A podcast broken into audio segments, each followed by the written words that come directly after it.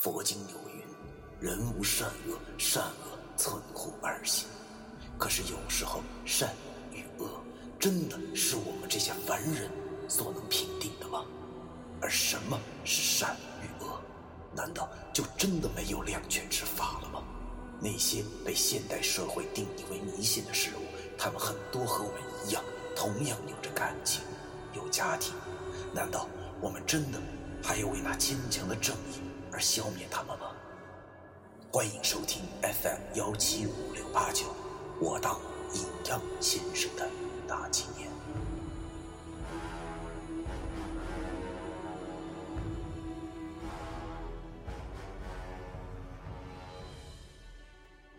第一百九十七章：长天镜。龙江的夏天比哈尔滨凉爽的许多，院子中还有蟋蟀的叫声，显得安静极了。一切都是那么的安详，但是谁又能想到，就是这样一个安静的夜晚。在一个小县城的角落里，一位新一代的出马弟子诞生了，那就是我这个倒霉蛋儿。哎呀，车库里的灯光昏黄，正好印证了现在这个诡异的气氛。我跪在地上，大气都不敢喘一声，面前就是盘着腿伏在半空之中的黄三奶奶。只见这老太太似乎那是庄严无比。之前的那副嘴脸已经消失不见。她对我开口说：“诸位师傅坐中央，有言要对弟子讲。仙途修行非易事，各家道口共仙榜，莫为邪念坏道行。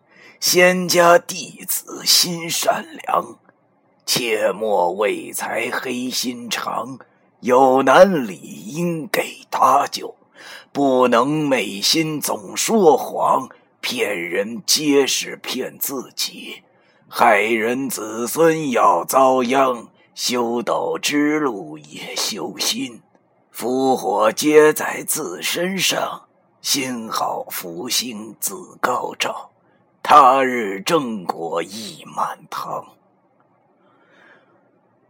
哎呀，我恭恭敬敬的听着黄三太太对我讲了这几句话。说来也奇怪，我本身是魂魄受损之人，一般听别人听一遍就能记住的东西，我往往要记三四遍才能记得住。但是这老太太对我说的话，好像是一个个钉子一样的钉在了我的心中。这种感觉我之前也有过，那便是在阴世的时候记三经书的感觉。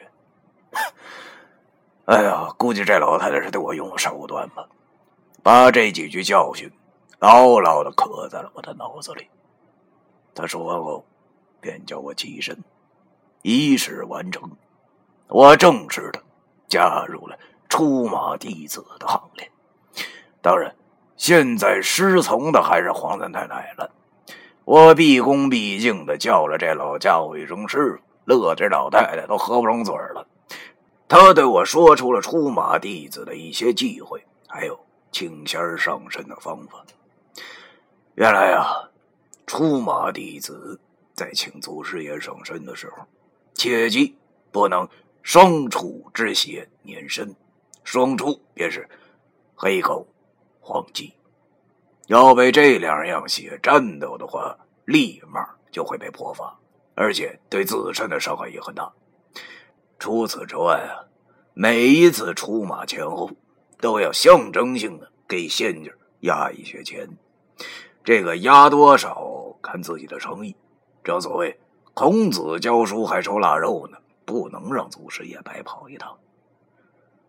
黄三太太对我说：“出马弟子能和自己熟悉而现实谈好了的师傅上身，但是上身之前。”必须要准备一些师傅吃或喜欢的东西，除了可以请到和自己建立契约的师傅外，还可以请到一些不认识的野仙上身。但是这风险就相对的大一些。毕竟，如果请来有本事的还好，但是如果请来个啥都不是的，那可就毁了。所以，请仙上身，一定要谨慎再谨慎，否则后果自负。哎呀，我一听这老太太说完后，脑袋他妈都大了。真没想到这出马弟子也有这么多说的，看来这玩意儿就跟三清书一模一样。要论程序来说，简直比我那符咒之术还要复杂的许多。世上没有免费的酒菜喝着吃，这真他大爷的是至理名言呐！哎呀，其实我现在心里啊也有个小算盘，那就是袁梅那个老家伙的事情啊。要说这老家伙已经主动找上门来了。而且石头猜测，他就是那个从黑妈妈手里偷百人院的犯罪分子。按理来说，我应该马上跟黄三太奶打这个小报告，到时候群仙出动，那袁美就是十八铜人转世，那也一定会被揍得生活不能自理的。可是我却没有跟这老太太说，因为我现在已经不是那个以前那个傻了吧唧的二逼青年了。我知道，虽然石头。已经说了，就是那袁梅偷的，但是我们现在还没有任何的证据。可以说，袁梅兄弟两人在我们手里的情报，那简直是少之又少。不怕一万，那就怕万一呀！如果真的不是他偷的呢？正所谓精神容易送神难，到时候群仙聚会，我该多尴尬呀！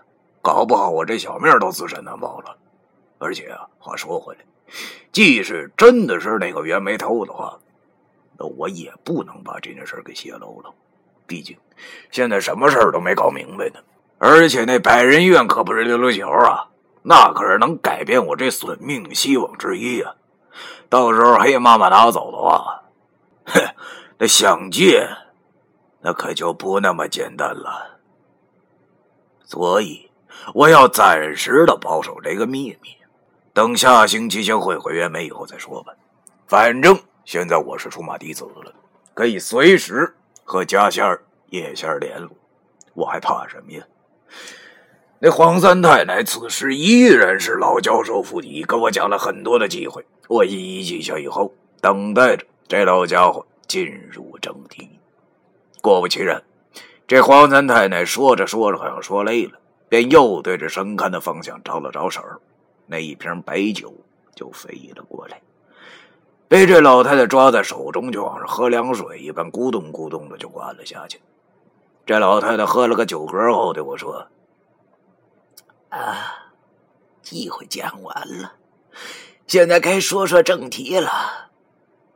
刚才我说了，在朱家坎儿能帮你找着的家仙儿，只有一位。”他和我，那也算是旧相识了。明天你便去找他去吧。要说这老太太刚才一直唠唠叨叨念课本的，现在终于说出一点能让我兴奋的事了。于是我慌忙问他：“哎，太奶呀，也不知道这位大仙的名号是什么，洞府在何处啊？”黄三太奶似乎正在想那位家仙儿，只见他的表情有些奇怪。看着我，似笑非笑的说：“这位家仙儿的名字叫常天庆，在整个齐齐哈尔都很有名他的洞府你应该很熟悉，就在小白坟哎呦我去！一听小白坟这名字，我那简直是太怀念了。想当年。就是在那儿，我中了这老太太的道了。没想到那儿竟然也住着一位野仙儿啊，真是够巧的了。俗话说得好，越有本事的人脾气就越古怪。人既然都如此，那更何况野仙儿呢？于是我决定多打听一下这个常天庆的事情。知己知彼，百战不殆，必须要有十足的把握，才能去和他谈判。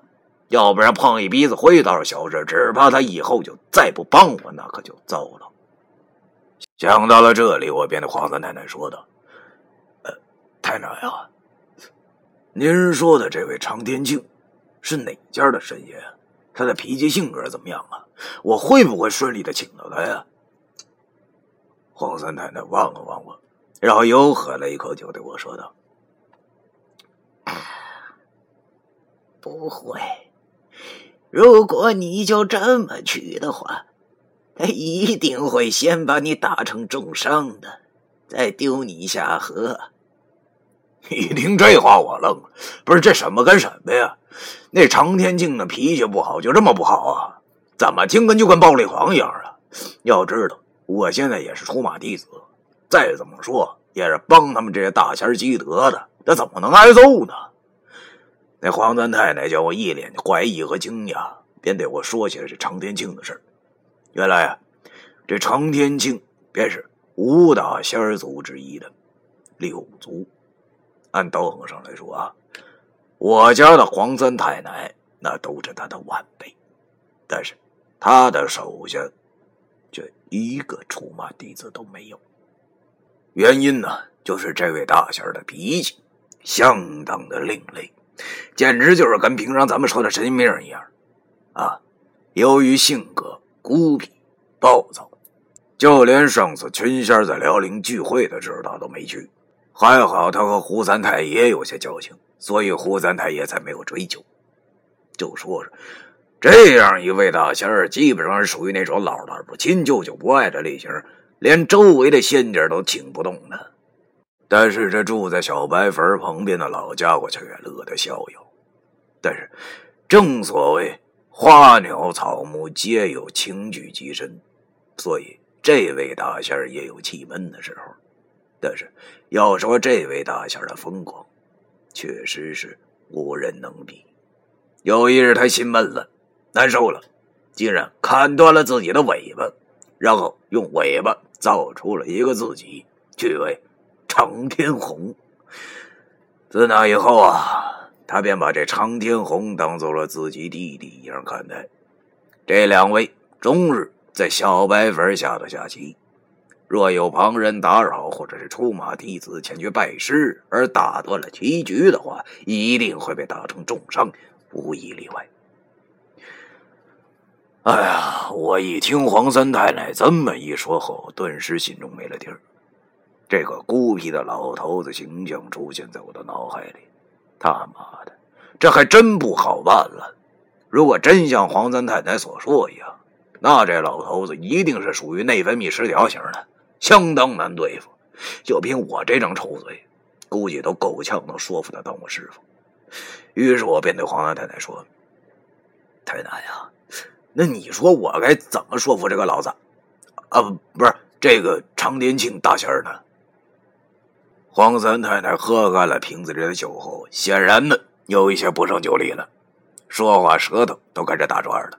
他对我说：“其实。”其其实也不不是没有没有办法，你你呀，你明天去小白坟之前，你你先准备几样东西啊，准备一瓶好酒，以及一一一本煮鸡蛋，还有一只烧鸡。记住，烧鸡呀，必须先撕碎，而且鸡蛋和鸡。也必须用酒泡过，明白了吗？我赶紧记下了这几个要点，然后对着黄三太太点点头，说道：“啊啊啊啊，行行行，那个，那他下完棋之后呢，就能帮我了吗？”黄三太太摇了摇头，对我说：“啊，这只是能保住你的小命，让他无法动你，之后的事儿。”那还得看你的造化了，太奶，我也只能帮你这么多了。听太太这么一说，我的心里又开始七上八下的。我这是去呢，还是不去呢？那个常年庆一听就不是什么善类，弄不好的话，我还被打成重伤。我值得吗？我？你要知道，虽然我很希望能得到那个什么庆的帮助，但是现在我们已经有一个强力的阵法了，对付那个袁梅应该也差不多了。我是不是应该选择一个理性的、避开受伤的危险呢？如果这是以前的我的话，多半不会自找没趣儿。毕竟身体才是革命的本钱，这种没意义的事情我是不会去干的。但是也不知道是为什么，现在的我竟然十分执着的想去。不为别的，只是因为我现在深刻的理解到了自己的弱小。可能是因为在和袁梅交过手之后的变化吧。我理解到了，如果我没有足够的实力的话，那别说救人了，就是保住自己的命，都相当的困难。我决定了，明天就去会一会那个内分泌失调的老头子。我就不信我这张贫嘴还打动不了那个有暴力倾向的老家伙。想到了这儿，我的内心便无比坚定了起来。第一百九十七章完。